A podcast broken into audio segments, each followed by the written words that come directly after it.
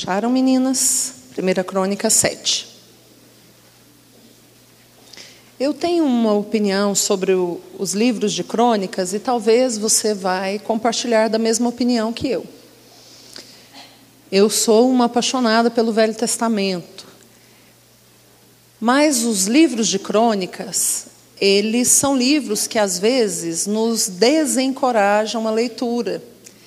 Porque são livros que têm bastante nomes, não é assim? Fulano que era filho de alguém, que era filho de alguém, que era filho de alguém. Quantos de vocês já se sentiram desencorajados quando passaram pelas genealogias de crônicas, além de mim? Aí vocês que estão lendo toda a palavra e têm isso como hábito, chegam em crônicas e falam, ai, vai ser bom que vai ser rápido, eu não preciso nem ler o nome de muita gente. Né? Eu leio só o primeiro e já vou lá para o final do capítulo, leio o último. Não é assim? Confessem, meninas. É assim. Por que razão Deus decidiu colocar crônicas no cânon bíblico? Qual será a razão ou qual será o objetivo de Deus em ter colocado esses dois livros tão difíceis de ler? E eu quero talvez trazer algum tipo de luz para vocês sobre isso, é, começar a dar uma luz para vocês sobre isso hoje. Né? O livro de crônicas ele vai ser mal compreendido exatamente pela somatória de nomes que contém. Mas o livro de crônicas é um livro que provavelmente foi escrito por Esdras, que traz uma característica do caráter de Deus que nos passa desapercebido. Como Deus está tratando nome por nome, a característica dele que está bem evidente aqui é pessoalidade. Deus é um Deus extremamente pessoal. E ele é tão pessoal que ele resolveu citar vários nomes para nos fazer lembrar que ele lembra do fulano que se chama tal, que é filho do Beltrano, que também tem um nome, e é filho de alguém que tem a mãe com o nome. E é claro que toda essa miscelânea está dizendo para você o seguinte: eu te conheço pelo seu nome.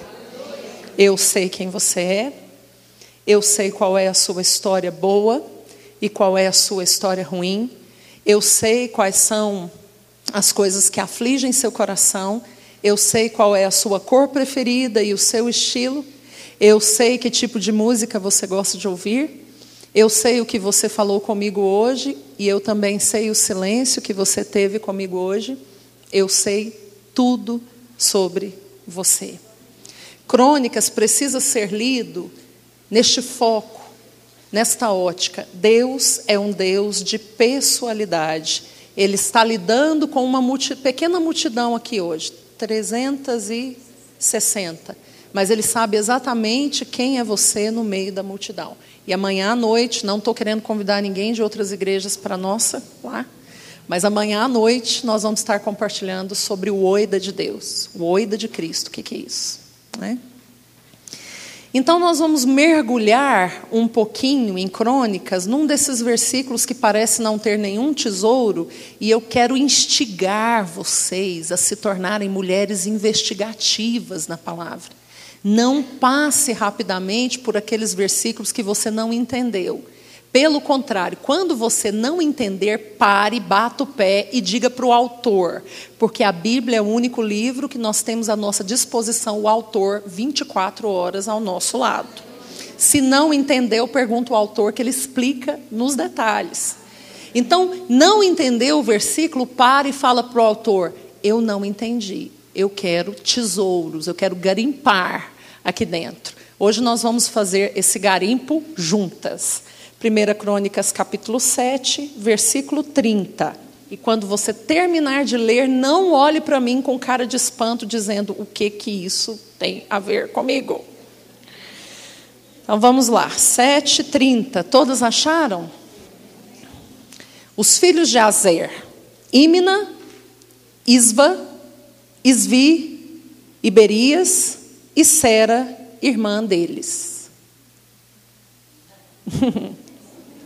Já, vocês já sentiram aí alguma coisa?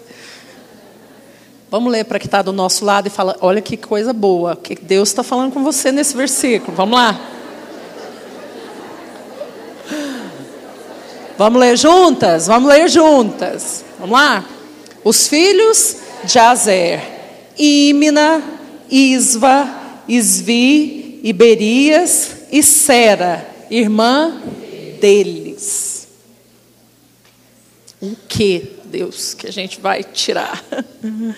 Vamos tirar sim. No final a gente vai ver como o Espírito de Deus é bom conosco. Vou começar pensando com você quem foi Azer, ou em outras traduções, Aser. Azer foi o oitavo filho de Jacó.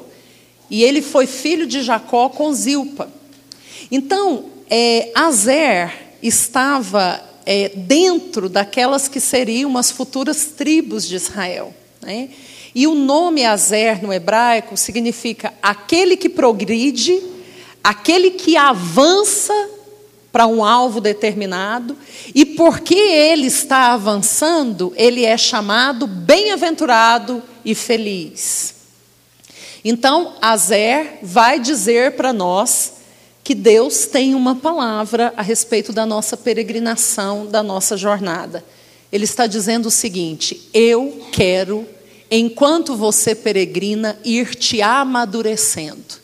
Eu vou te dar alvos na sua caminhada, eu vou te dar alvos na sua jornada, e à medida que você caminha, à medida que você avança, a minha proposta para você é que você tenha a figura de Azer em sua espiritualidade. E isso significa o quê? Deus nos convidando para sermos felizes.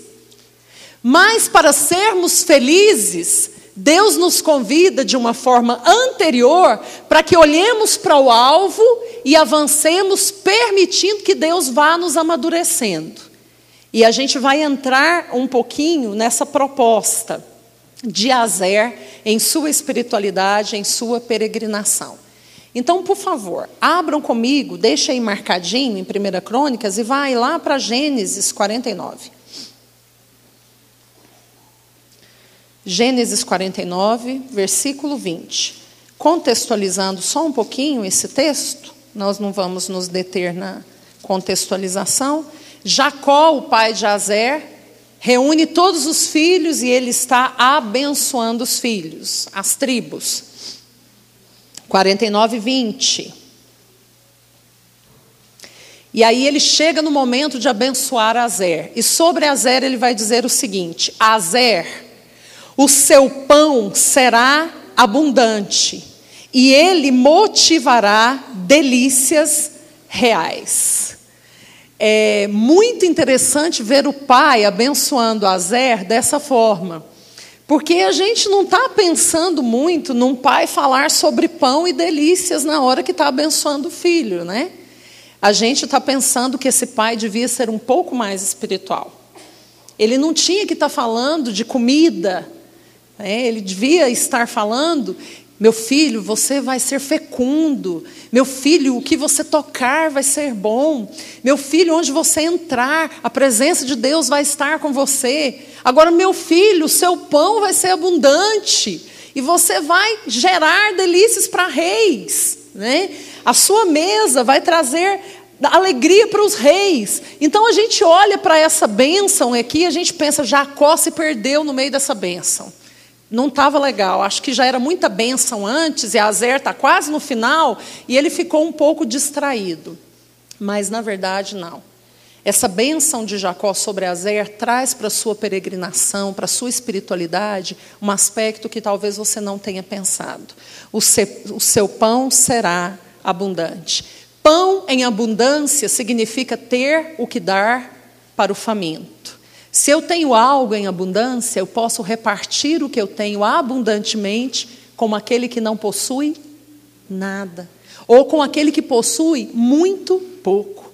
Pão abundante fala para você que Jesus, quando olha para você como peregrina, na figura de Azer, ele está dizendo: Eu me dei para você, eu dei a mim mesmo para você.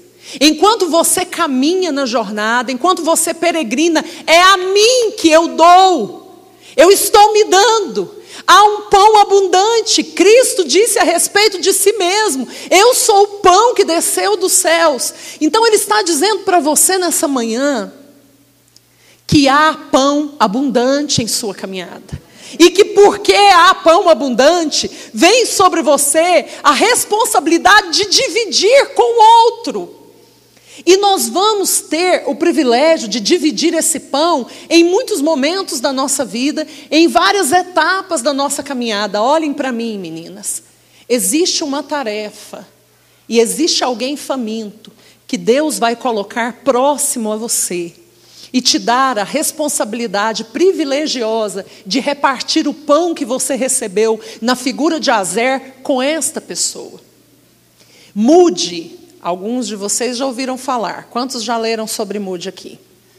Precisamos ler mais. À tarde eu vou dar uma bronca com vocês sobre isso aí.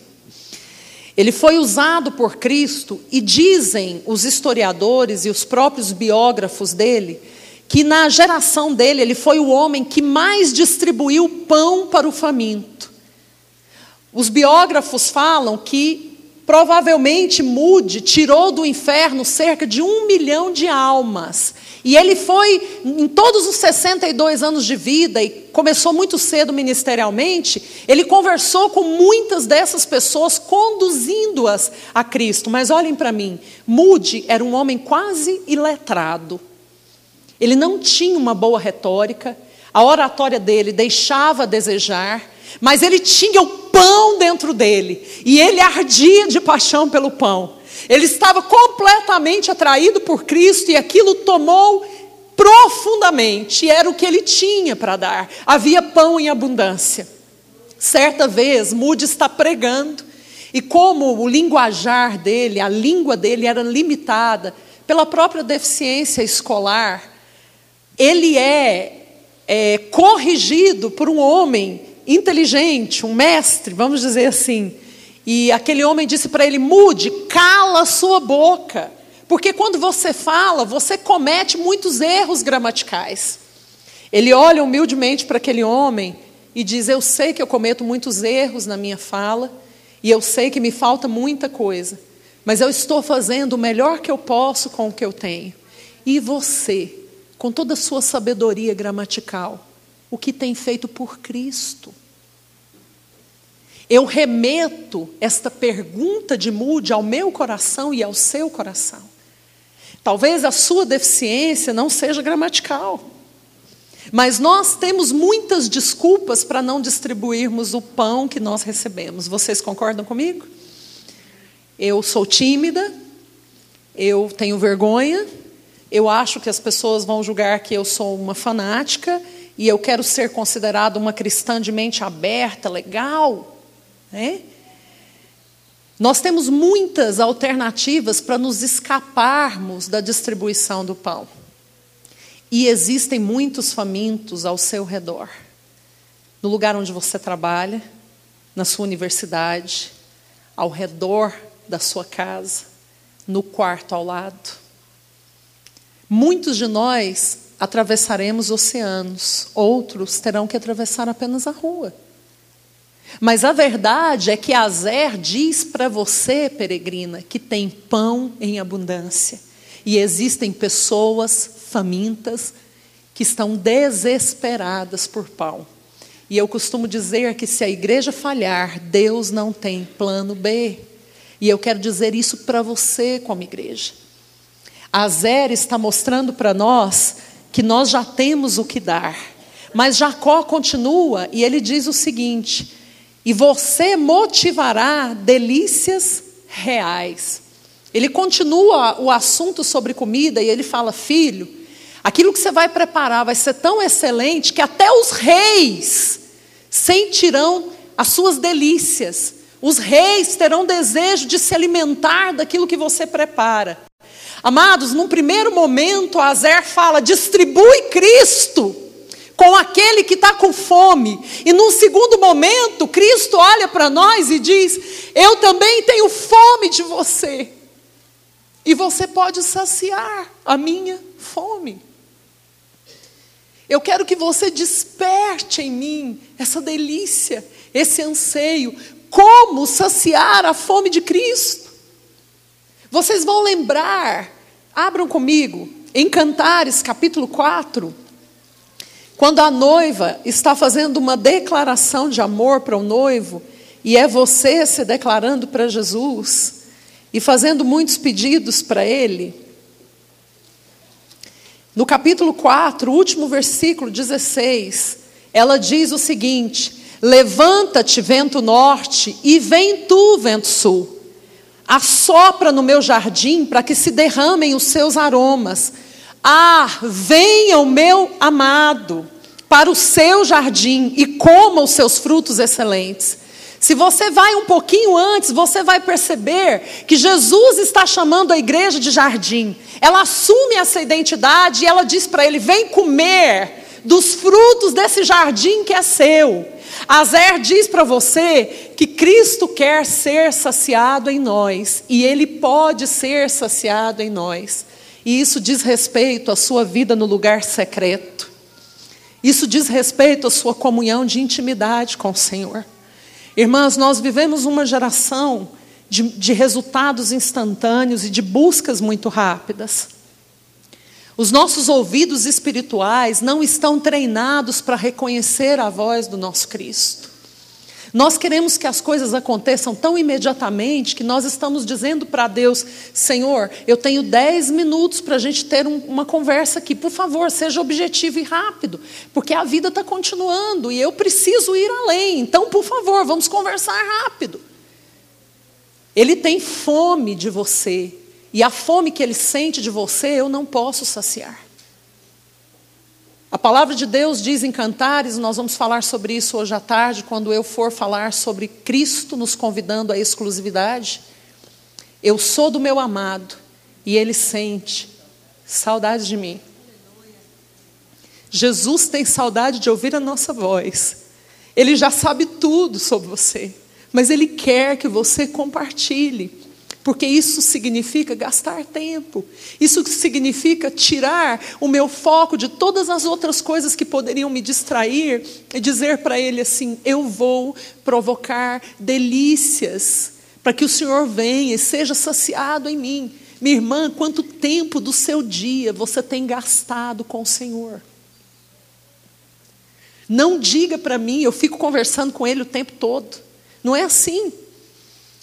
É assim, você pode fazer, você deve fazer, mas eu estou falando de um tipo de devoção que significa eu vou separar um momento do meu dia para expor o meu coração à palavra. Eu quero investigar, eu quero comer, eu quero que, que o Espírito me faça entrar em Cristo nessa palavra.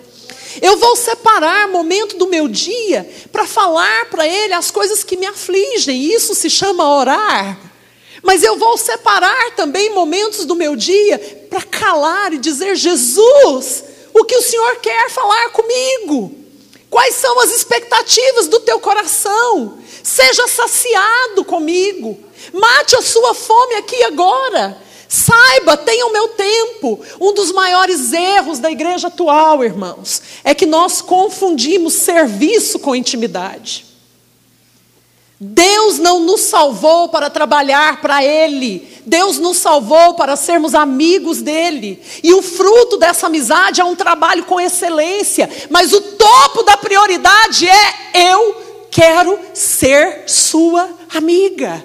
Eu vou perseguir isso, eu vou atrás disso, eu não vou abrir mão disso, irmãs. Quantas de nós não têm o hábito de consultar a Deus antes das nossas decisões?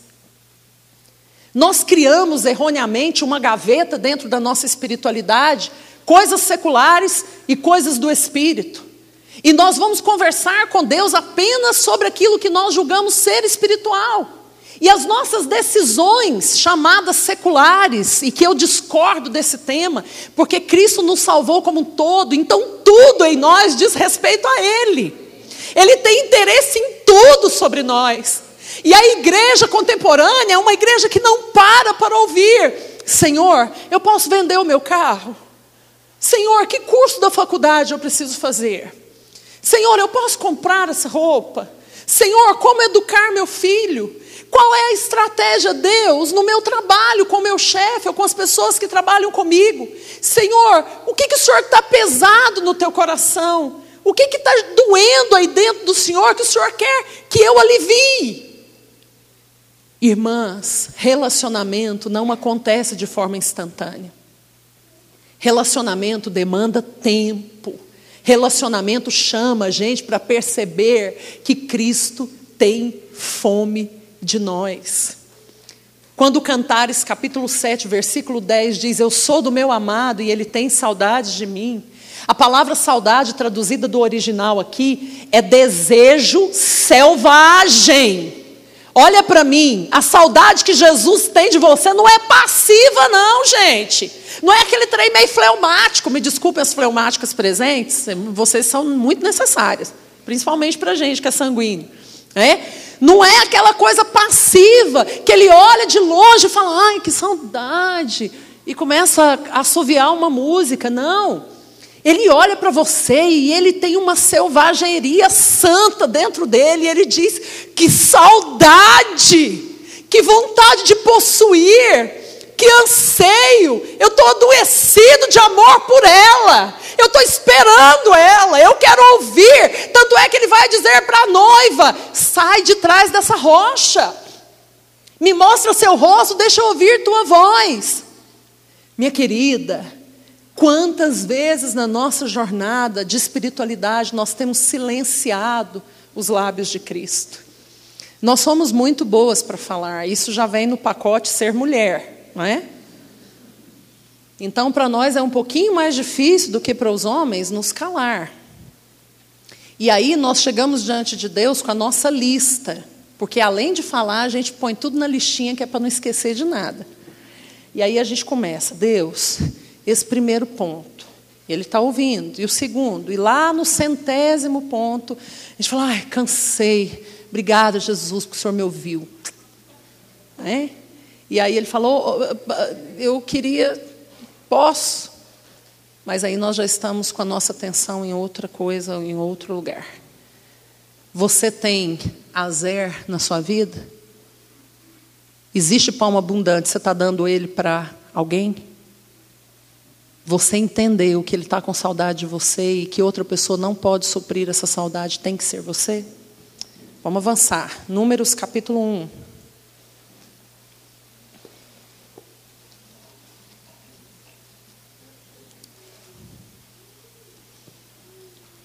Números 1, versículo 40.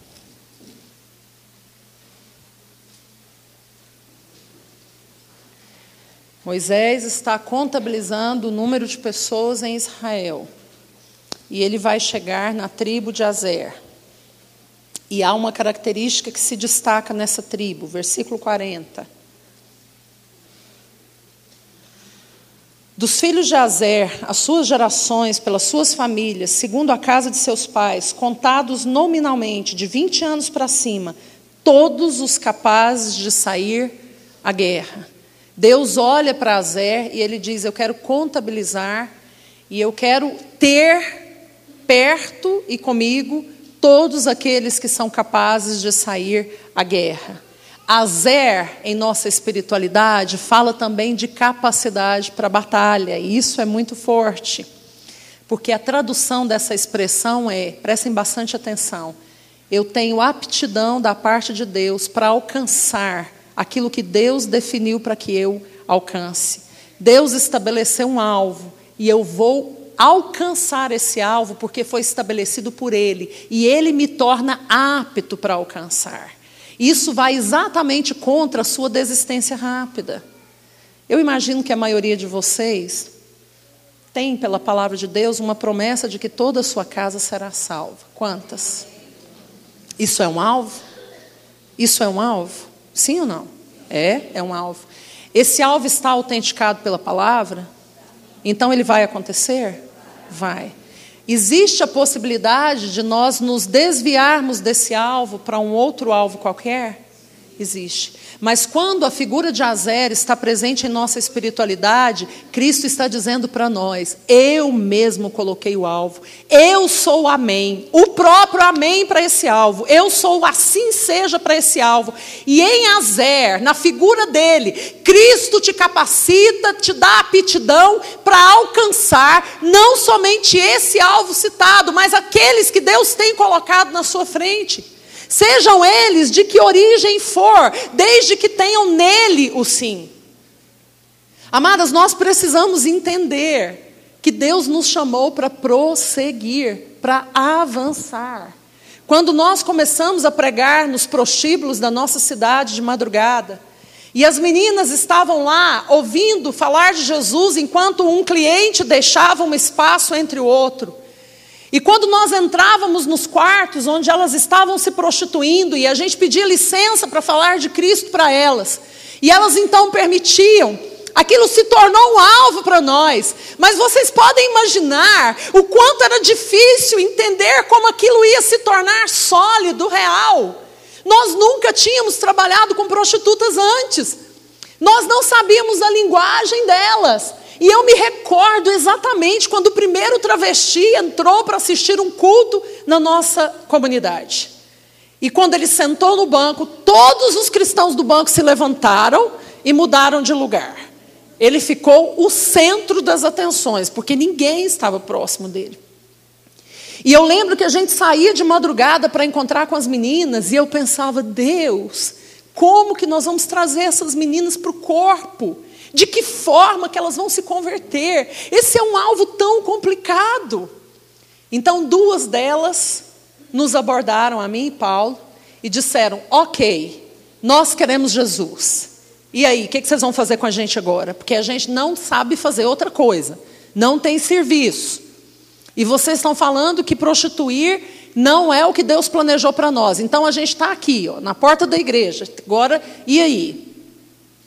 Aí eu olhei para o Paulo e falei baixinho, e aí? Ele falou, não sei. eu não sei. Aí o Paulo falou assim: é, vocês podem voltar um pouco mais tarde? Podemos. E aí nós caímos de joelho e falamos, Senhor, e aí? Aí ele disse para nós: pega todo o dinheiro que vocês têm. Gente, não era nada, tá? Eu já quero começar ressaltando, porque esse era outro problema. A gente tinha acabado de chegar de um país que havia entrado em guerra toda a nossa casa estava montada no leste da Europa e os ladrões tinham levado até o piso da nossa casa, não tinha mais nada. E nós estamos no meio de um prostíbulo em Goiânia com duas prostitutas dizendo para nós: e aí? E aí? e nós tínhamos pouquíssimo dinheiro. E aí? Começamos a orar e Deus disse assim: vocês vão abrir uma casa. Eu ri, não foi de incredulidade, é porque Deus tem uma hora que faz comédia. Vocês sentem isso? Né? Tem uma hora que ele fala umas coisas tão engraçadas. Aí eu falei assim: casa, a gente não tem quase casa para morar. O senhor está lembrando, né? O Paulo, na época só tinha o Vitor. E aí então a gente vai abrir uma casa. E aí, alguns dias se passaram, eu recebo um telefonema e a mulher diz para mim o seguinte: Alô, é da casa do pastor Paulo? Eu falei, é. Ela falou, eu quero falar com ele. Eu falei, ele não está. Eu sou esposa, posso te ajudar? Pode. Eu fiquei sabendo que vocês querem abrir uma casa para prostituta. Eu falei, gente, quem contou isso para essa mulher? Que eu e o Paulo, a gente não tinha comentado. A gente ainda estava em estado de graça, os dois olhando um para o outro, né? Aí eu falei, é, né? Ela falou assim: Pois eu tenho uma chácara e Deus falou para mim em sonho que é para mim alugar para alguém que vai abrir uma casa para prostituta e eu fiquei sabendo que vocês querem abrir e eu quero alugar minha chácara para vocês. Aí o Paulo chegou e meu marido é um visionário, muito forte. Contei a história para ele, ele falou: vamos, vamos logo, vamos hoje à tarde. Chegamos na chácara, tinha tanto mato. Mato. Aí eu olhei e falei: Meu Deus, isso aqui é um pedaço da floresta amazônica em Goiânia. Aí meu marido, amor, ali vai ser o refeitório. Ali, e eu olhava só capim. Ali vai ser o quarto das meninas. Ali vai ser a cozinha, a gente vai fazer uma cozinha grande. E a gente vai fazer. Eu falei assim, amor, é, é, qual, com que dinheiro, sim, né, que a gente vai... Ele falou assim, não, isso aqui é, um, é uma coisa que Deus está fazendo, então vamos... E aí nós falamos para a mulher, vamos alugar. Ela falou assim, então tá, eu quero aluguel adiantado.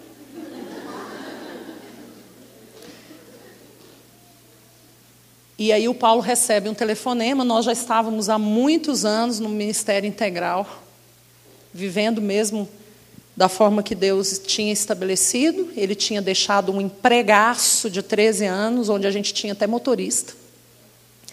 E nós estávamos vivendo já há muitos anos integralmente no ministério. E ele recebe um telefonema depois de muitos anos da empresa que ele trabalhava e fal falando assim: Paulo, nós esquecemos uma parte do seu acerto. Então a gente está depositando hoje na sua conta 14 mil reais. Irmãs, eu não sei o que isso significa para você, mas isso há 14 anos atrás era quase um prêmio de loteria para a gente, entende? 14 mil reais. E aí nós pegamos os 14 mil reais, mandamos capinar e tirar todo o mato, construímos o refeitório, e em julho a campainha toca e quando eu abro, uma prostituta segurando uma sacolinha do supermercado e ela disse: Aqui é uma casa para prostitutas? Eu falei: É. Posso ficar? Eu falei: Só um minutinho. Fechei o portão na cara dela. Eu falei: Meu Deus, meu Deus, o que, que eu faço? Cheguei na cozinha. Falei: Gente, tem uma moça lá no portão. Acho que ela quer morar. Aí então abre. Eu cheguei com aquela cara de paisagem. Falei: Vou entrar. Entra. E há 14 anos atrás nasceu a missão Resgate da Paz, que tira mulheres de rua, dependentes químicas, alcoólatras, mulheres que estão envolvidas com prostituição ou disfunção sexual. E nós fomos, o ano passado, recebemos um prêmio pelo governo federal de casa referência no Brasil. Sabe por que, que eu estou te contando isso? Primeiro, porque eu quero que você mande um beijo para Jesus caprichado, ó. Porque ele escreve os roteiros e ele mesmo se encarrega de fazer a coisa funcionar. E segundo, para te lembrar que qualquer que seja o alvo que ele colocou no seu coração, na sua história, na figura de Azer, ele está dizendo para você assim: eu estou te dando aptidão você vai ser perita para sair a batalha. Você vai ser perita para sair a guerra. Não é pelas suas qualidades e nem pelas coisas boas que você tem, é porque eu sou o pão que te alimenta e que caminha com você. E eu não coloco o meu nome em nenhuma causa que possa me envergonhar. Eu sou o amém das próprias promessas que eu faço para você. A figura de Azer está dizendo para você: avança porque ele te torna apta para isso. Deuteronômio capítulo 33.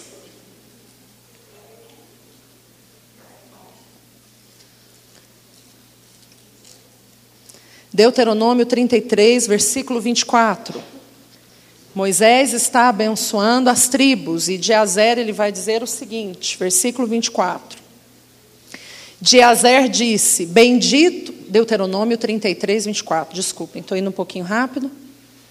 De Azer disse: Bendito seja Azer entre os filhos de Jacó, agrade a seus irmãos. E eu quero que você grave a última expressão: e banhe em azeite o pé. Olha para a mulher que está ao seu lado e fala: Deus quer o seu pé banhado em azeite.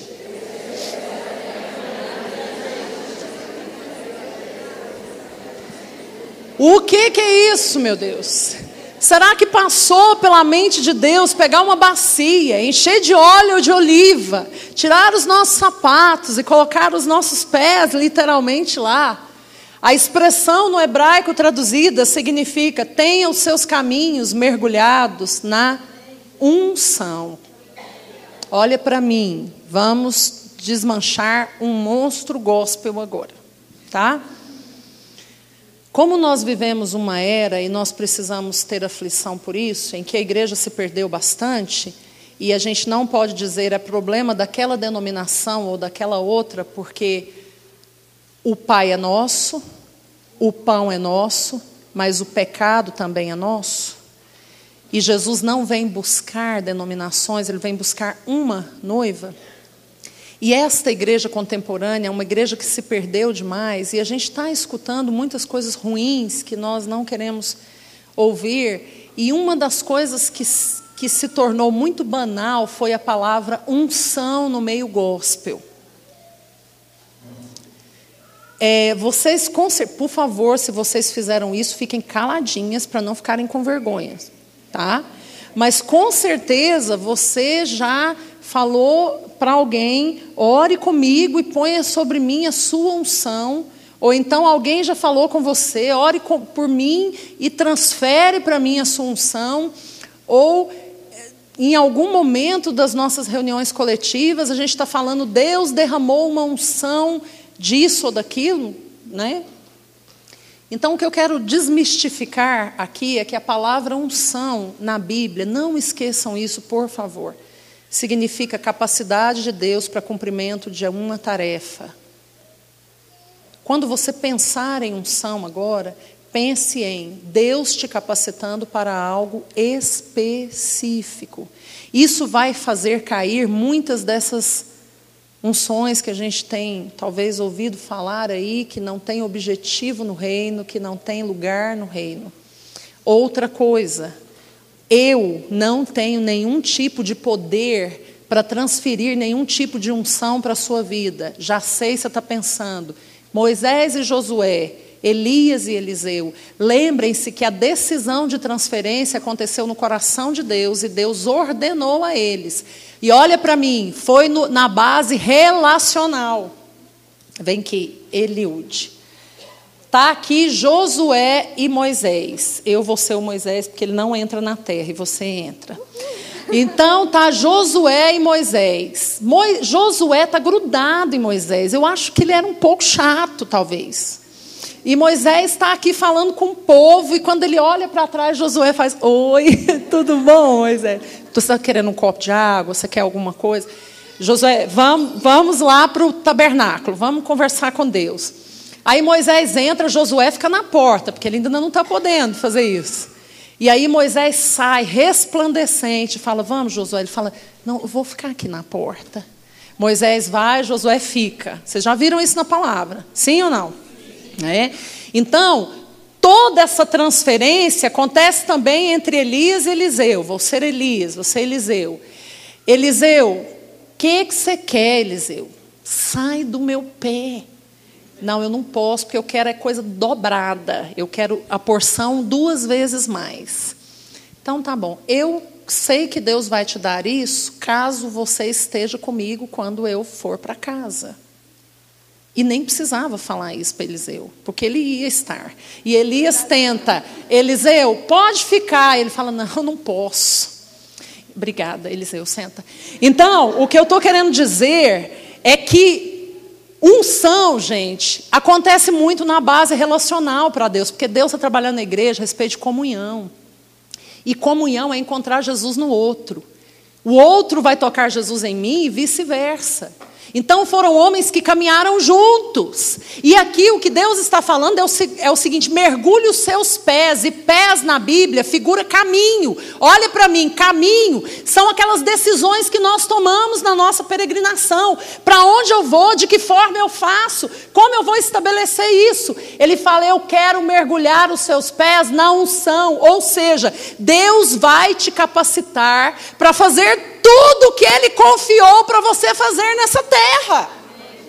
Seus pés, na figura de Azer, estão mergulhados na capacitação de Deus.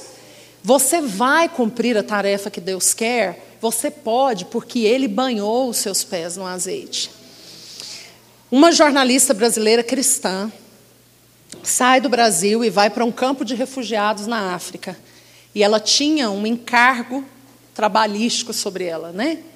Que era é, colher informações de pessoas que haviam sobrevivido à guerra e que estavam refugiadas. Então, você uma garota de 14 anos e a menina começa a contar para ela o seguinte: Olha, eu perdi meu pai e minha mãe na guerra. E eu estou aqui nesse campo de refugiados há muitos anos, eu nem sei dizer por quanto tempo. E eu já fui estuprada por muitos homens e eu também não sei dizer quantos homens me violentaram.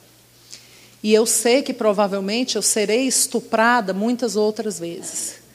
A jornalista ouviu o relato daquela moça, concluiu o trabalho e volta para o Brasil. E ela começa a ficar perturbada, atormentada pela visão da moça. Tudo que ela ia fazer, a, a, a, o rosto daquela moça estava forte nela. Forte. Ela acordava de manhã, o rosto daquela garotinha. Ela ia fazer alguma coisa, o rosto daquela garota, e ela deu um grito um dia com Deus e falou: Deus, por que, que o rosto dessa menina não sai da minha mente? E aí Deus respondeu: Porque este é o rosto da sua tarefa. Querida, Deus tem um rosto para você. Existe um rosto que é uma tarefa específica para você. Algumas de vocês estão se lembrando agora de alguns rostos. Tem alguém aqui que está pensando, gente, aquele rosto que me persegue. E eu quero dizer para você: seja qual for a tarefa, o seu pé está mergulhado no óleo. Deus te capacita para cumprir. Deus não vai entrar com você numa situação onde você não vai ter êxito nele. Então a proposta de Azer, da figura de Azer, é, é dê o seu pão para quem está com fome e sacie a fome do próprio Deus. Esteja pronta para avançar no alvo, porque Deus te torna apta para consegui-lo. E Deus também diz na proposta que Ele mergulhou seus pés no azeite para que você tenha capacidade para cumprir a tarefa. É uma boa proposta? É uma proposta difícil? O que vocês acham? É uma proposta difícil. Envolve muitas coisas que eu vou ter que abrir mão. Mas se eu decido por sim, Azer teve filhos. E os filhos de Azer são os frutos dele mesmo. Da mesma forma, se eu decido por sim, Existirão frutos na minha vida cristã. Vamos descobrir? Volta lá em 1 Crônicas, por favor. Capítulo 7, versículo 30. Se eu decido a zer na minha espiritualidade, se eu aceito essa proposta, quais são os frutos, o que, é que vai começar a acontecer na sua vida, o que, é que vai começar a acontecer no seu coração. Versículo 30 de 1 Crônica 7. Os filhos de Azer foram Imna, Isva, Isvi, Iberias e Sera, irmã deles. Ele teve quatro filhos homens e uma filha mulher. São frutos de Azer e são frutos do seu sim para a proposta. E o primeiro filho se chama Imna. No hebraico, a minha mão direita. Olha aqui, para você não se perder. O povo hebreu considera a mão direita a mão do abençoar. Mas o significado muito forte da mão direita para o povo hebreu é esse aqui, ó. Na tua destra, delícias perpetuamente. Fala de poder. Ímina diz para mim e para você: se eu disser sim à proposta de Azer na minha espiritualidade, eu terei uma experiência de poder poder. A palavra de Deus diz em Êxodo capítulo 15, versículo 6: A tua destra ou a tua mão direita, ó Senhor, é gloriosa em poder e despedaça o inimigo. Gosto sempre da figura do lado direito de Deus. Quem que se assenta à direita de Deus, irmãos? Jesus. Jesus é a destra de Deus, aquele que despedaça o inimigo aquele que traz poder. Qualquer um de nós que dissermos sim à figura de Azer em nossa espiritualidade, vamos experimentar poder. Irmãs, não incomodam vocês o fato da igreja ser tão débil em poder? Isso não mexe com a sua espiritualidade? Onde estão os mortos ressurretos? Teve uma época na minha vida que eu fiquei tão nervosa com isso, comigo mesma. Eu falei, gente, eu nunca orei por um morto que ele ressuscitasse. Aí eu comecei a ir em tudo quanto é enterro de ímpio. Que eu falei, crente não. Porque se eu tiver morto e alguém orar eu ressuscitar, eu volto terrível. Perigoso até voltar desviada. Né? Imagina, estou lá com o meu noivo, ele fala, você tem que voltar, alguém está orando. Né? E aí eu comecei a frequentar cemitério. Chegava, aproximava. Cristão? Não. Eu chegava perto do caixão e começava a oração tímida. Oh, Deus, ressuscita esse morto, Senhor. E aquela luta, e orava, e chorava, e jejuava, assim, Senhor, por que, que isso nunca acontece? E aquela agonia, que é uma aflição que me acompanha. É, e eu fiquei assim, gente, não tem lógica. São obras maiores. Onde é que elas estão? Isso não te aflige? Isso não mexe com você? Onde está o poder prometido pela palavra? Que ele não está explícito em nós. Gente, nós somos a geração paracetamol. A pessoa tem uma dor, a gente ora e na bolsa já tira o comprimido e fala: bebe, bebe, se Deus quiser. Não, gente, é verdade. Vocês estão rindo, mas é verdade. Qual é a nossa primeira opção quando aparece alguém com dor na nossa frente? Abrir a necessaire dentro da bolsa e falar assim: ó, eu tenho dipirona e eu tenho paracetamol. Com qual você se adequa melhor? Não é assim? Sabe por quê? Nós temos muito medo de impor as nossas mãos e de não acontecer exatamente nada. Eu perseverei na minha luta para orar por uma pessoa e ela ressuscitar. Eu não vou terminar a história, mas o fim foi muito bom, tá? Não, não, isso é um, isso é um pacto que eu fiz com Deus. Mas o que eu estou querendo dizer é que nós precisamos pensar na ausência de poder que há em nós. Por que as pessoas não se convertem pelo testemunho de vida que nós damos? Por que, que nós não chegamos em nações ou em lugares onde a doença está proliferando e nós damos uma ordem e o poder de Deus vem e, e ali há salvação e a cura? Sabe por quê, irmãs? Não existe poder sem comprometimento. Não existe.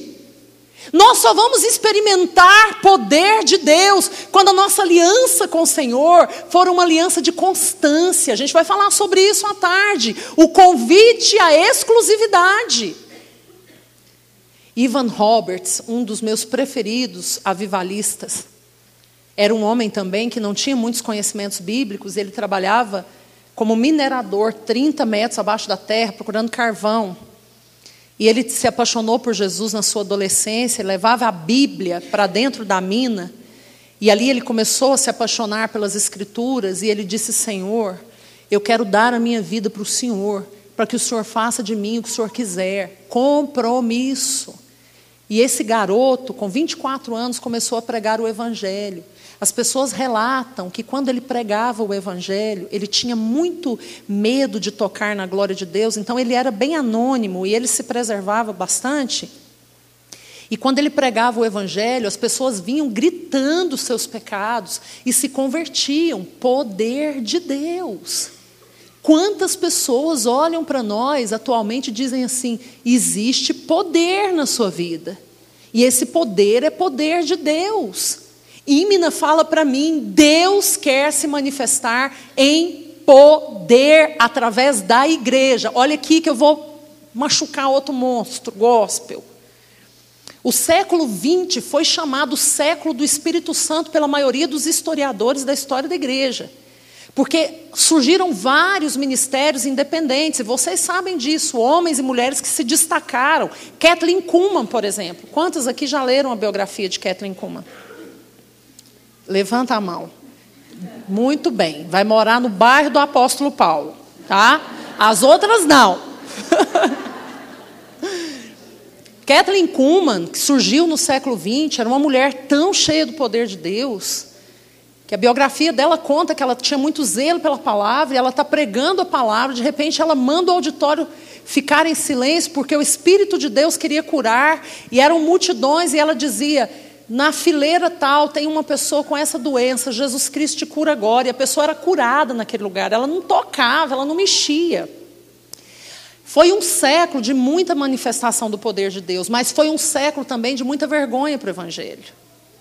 Porque grande parte desses grandes nomes caíram pela falta de mentoreamento, de compartilhamento, de confissão de pecados. Isso é outro assunto. Mas eu quero encorajar vocês, e eu trouxe esse livro aqui, a igreja do século XX, uma história que não foi contada, que fala exatamente desses grandes ministérios isolados e das quedas, de onde erraram, de onde acertaram. Então, o que, o que vem acontecendo agora? Nós estamos entendendo em Deus, e muitas pessoas entendem juntas ao redor do mundo e propriamente no Brasil, que este século é o século onde Deus quer mostrar poder através da coletividade, através da igreja. Não vai ter uma ou duas faces, é a face de Cristo somente e a igreja sendo a mão de Deus na terra. Entendem sobre isso? Ímina está dizendo que a porção de poder que Deus tem para você, Ele quer dar para você, mas isso só vai acontecer se tiver comprometimento. O segundo filho foi Isva e Isvi, tem o mesmo significado no hebraico, significa tornar-se semelhante a. O fruto de Azer em nossa espiritualidade é ficarmos com o cheiro de Jesus, ter perfume de Cristo, nos tornar semelhantes a Ele. Quantas de nós podemos dizer, com toda eficácia na nossa espiritualidade, aquilo que eu falo era exatamente o que Cristo falaria se estivesse em meu lugar? A maneira que eu abraço é como Cristo abraçaria. As escolhas que eu faço seriam as mesmas escolhas que Jesus escolheria. Isso só pode acontecer se eu tiver amizade com Jesus, porque a minha vontade se submete a Ele. Esses dois frutos dizem para você que você tem que ter cheiro de Jesus, minha irmã. Onde você estiver, as pessoas têm que sentir Jesus na sua vida. Seja o que você fizer. E vocês estão, talvez, num lugar muito difícil. Brasília é um lugar muito difícil, espiritualmente falando. Deus precisa de gente com cheiro do filho dele aqui, mas é aquele perfume original, que você sai e o cheiro fica. Esses dois filhos dizem para você o seguinte: Cristo quer te dar essa identidade dele mesmo, se tornar semelhante a. Se tornar semelhante a é também fazer o que ele faria.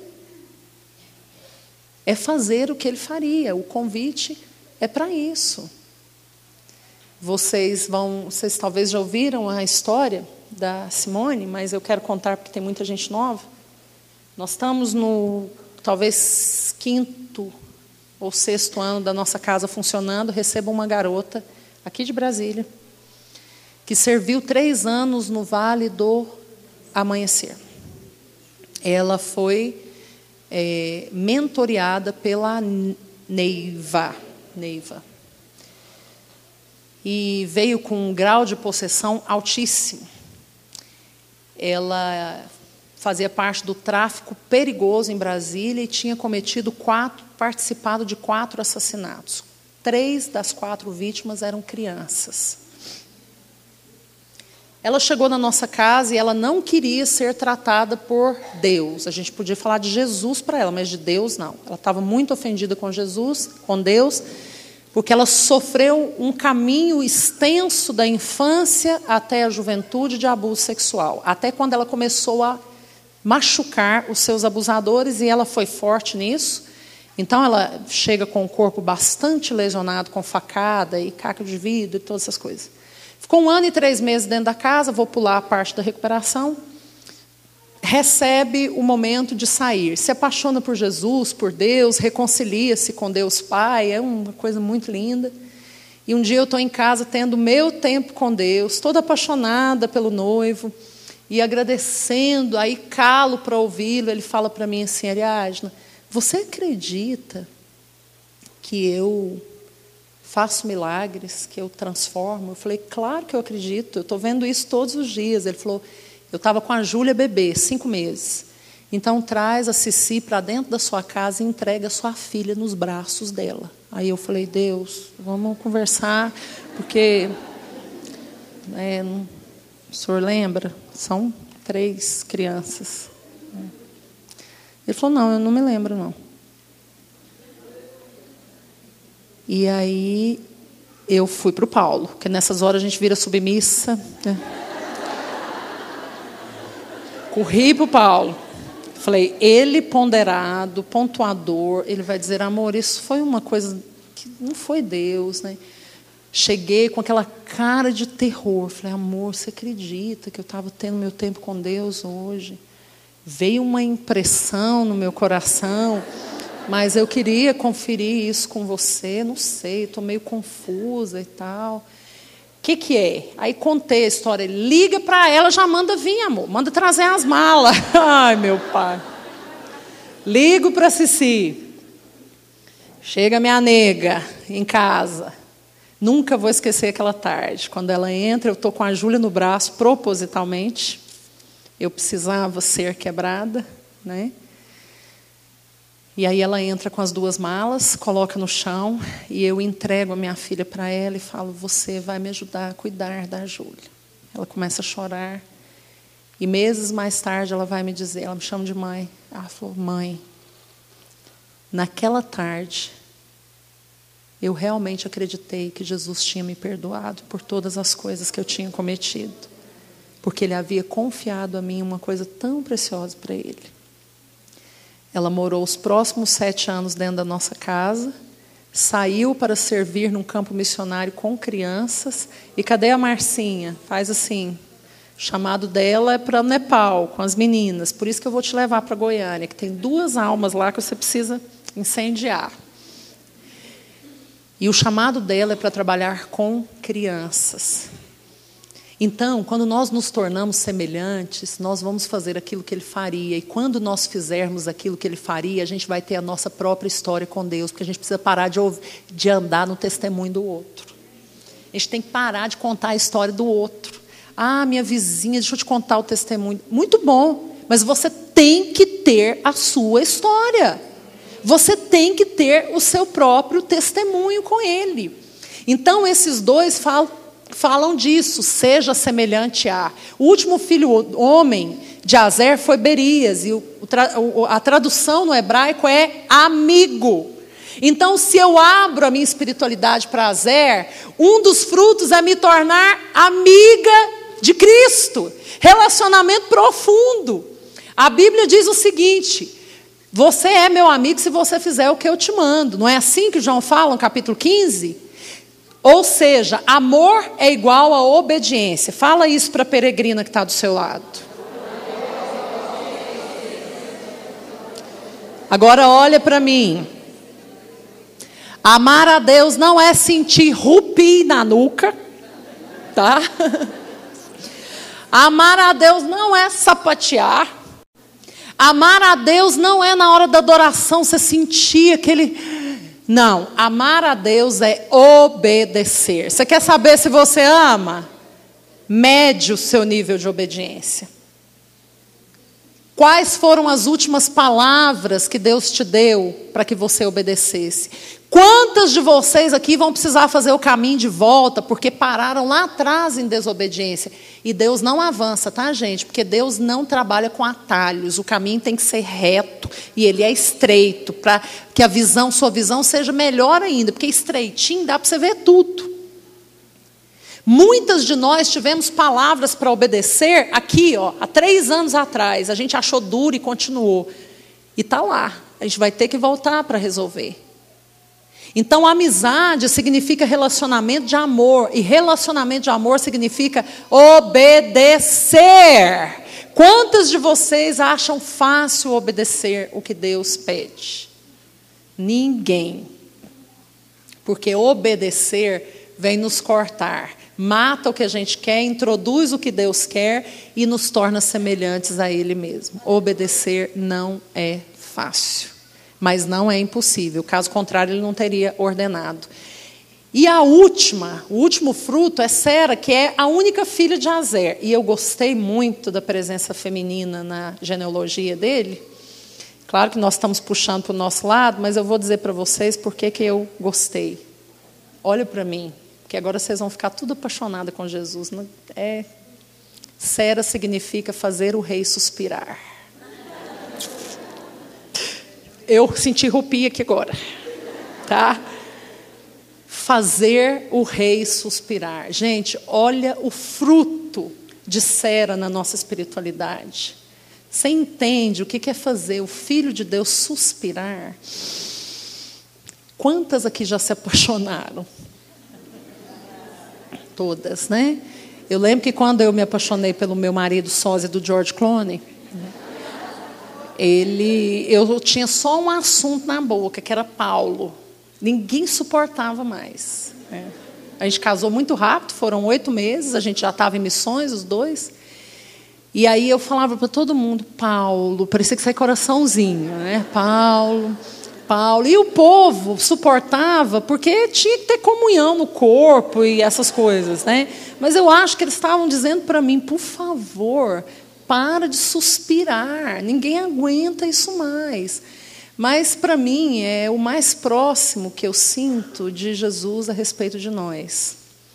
Jesus conversando sobre nós com o Pai. Pai, você viu a Marcinha? Aquele zóio azul que nós colocou nela. Trem de doido. Aquilo é uma delícia. Quando começa a falar comigo, eu derreto. Aí o pai, que também é apaixonado, porque ele é Cristo, é a exata expressão de Deus Pai, fala: Eu também estou apaixonado. Aí vira coração para toda a banda. A filha de Azer fala de, de, de que nós podemos fazer o rei suspirar. E isso nos remete para o último capítulo do último livro de Apocalipse. O Espírito e a noiva dizem é quando a noiva faz ele suspirar tanto que ela está em completa harmonia com o Espírito, que também está suspirando por nós, e o noivo não vai suportar, e aí ele vem para se casar conosco. Sera fala que nós vamos despertar tanta saudade nele, e eu sou birrenta com Jesus. Eu faço chamego para ele, sabe? Entende que eu tenho um perfume que é só para ele. Aí eu passo, falo assim: olha, olha o seu perfume. Você não está com sal. Eu, se eu fosse o eu vinha casar. É. Olha isso. Instigando saudade. Ser noiva significa ter acesso às emoções do noivo. A igreja tem acesso às emoções de Cristo. Mexe com o coração dele. A filha de Azer diz para nós que nós vamos despertar essa saudade no nosso príncipe. Sabe o que vai acontecer para finalizar? Nós nos tornamos muito parecidos com aquilo que nós nos amamos, nos apaixonamos, é verdade? Alguém vai dizer, quantas mulheres aqui têm mais de 10 anos de casada e já ouviram falar, você e seu marido são tão parecidos? Ontem a gente estava comentando, um começa a música, o outro termina, né? Porque o relacionamento de intimidade, ele traz essa semelhança gostosa. E com Jesus é a mesma coisa nosso coração vai ser alinhado ao coração dele. Deus vai querer tirar. E hoje à tarde nós vamos pensar sobre isso. Projetos que são nossos, viu, meninas? Olhem aqui. Existem muitos projetos que você elaborou que não vieram do coração de Deus. Não são pecaminosos. Mas a palavra altar fala de rendição absoluta. Muitas vezes eu terei que entregar até aquilo que não é pecado. Entendem? Então, fazer o rei suspirar, fazer o príncipe suspirar, diz para mim o seguinte: faz ele desejoso de estar com você, com tudo que você pode oferecer, com tudo que você diz, com tudo que você é. Faça o príncipe suspirar. Eu queria que você fechasse os seus olhos agora. E eu não vou fazer nenhum convite por enquanto, porque nós vamos terminar essa conversa mais tarde. Mas o que eu quero colocar você para refletir até o nosso próximo momento juntas na palavra é que ele não nos coloca apenas para peregrinar, mas ele nos dá a condição de fazer isso com excelência.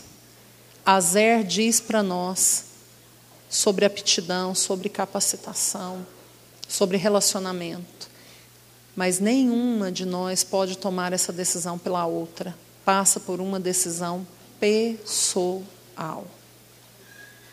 Se você quer o que Azer traz para nós na sua espiritualidade, você tem que dizer isso para ele, Senhor, eu quero a proposta para que eu tenha fruto. Eu quero beber do que me é proposto para que eu tenha o que oferecer.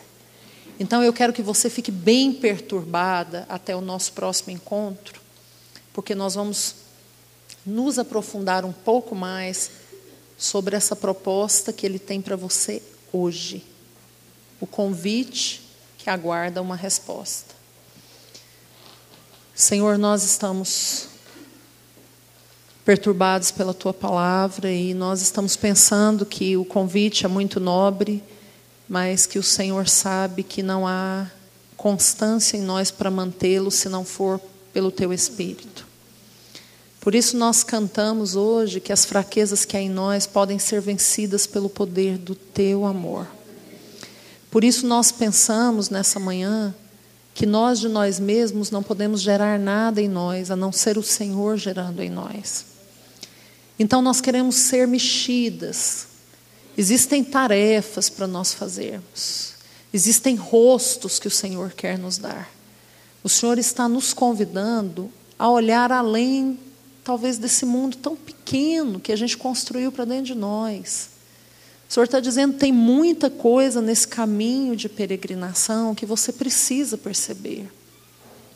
O Senhor está tomando os nossos pés, como o Senhor fez com os pés dos discípulos, e banhando os nossos pés no azeite, lavando, capacitando. O Senhor está mexendo, o Senhor está chamando a nossa atenção, o Senhor está nos perturbando, para nos perguntar quanto tempo temos gasto contigo, quanto tempo na palavra, quanto tempo conversando. Senhor, quantos de nós têm o ouvido afiado para reconhecer a tua voz no meio de todas as vozes da multidão e da nossa própria voz? O Senhor quer uma igreja que tenha relacionamento profundo e que ouça a tua voz, que pare de errar por ser independente Pai, nos ajuda nesse dia. Fecha o nosso coração com a tua palavra, para que nós tenhamos o que dizer diante de ti. Senhor, nós nos entregamos a ti para que o Senhor mexa dentro de nós. E que o Senhor avance conosco na palavra, para que conscientemente nesse dia nós possamos ou não dizer sim ao Senhor. Nós escolhamos o sim ou não, mas que não saiamos desse lugar indefinidas, porque ao morno o Senhor vai vomitar. Tem misericórdia de nós, Pai, em nome de Jesus. Só para fechar, uma impressão que veio ao meu coração enquanto eu orava por vocês. Senti muito forte da parte de Deus que algumas de nós aqui temos desenvolvido uma, um forte espírito de independência de Deus nós estamos tomando decisões por nós mesmos, nós estamos nos sentindo capazes para muita coisa e nós não temos silenciado o nosso coração para ouvir o que Deus quer. Independência é pecado. E uma frase que veio ao meu coração e eu quero remetê-la a vocês. Fora do reino de Deus, a frase é independência ou morte. Mas dentro do reino, a frase é: independência é morte. Então, hoje à tarde, quando nós fizermos o convite, eu sinto de orar especificamente por mulheres que precisam deixar de serem fortes e perderem para Deus. Deixarem Deus conduzir a vida de vocês. Obrigada pelo carinho, todos os beijos para o Rei do nosso coração.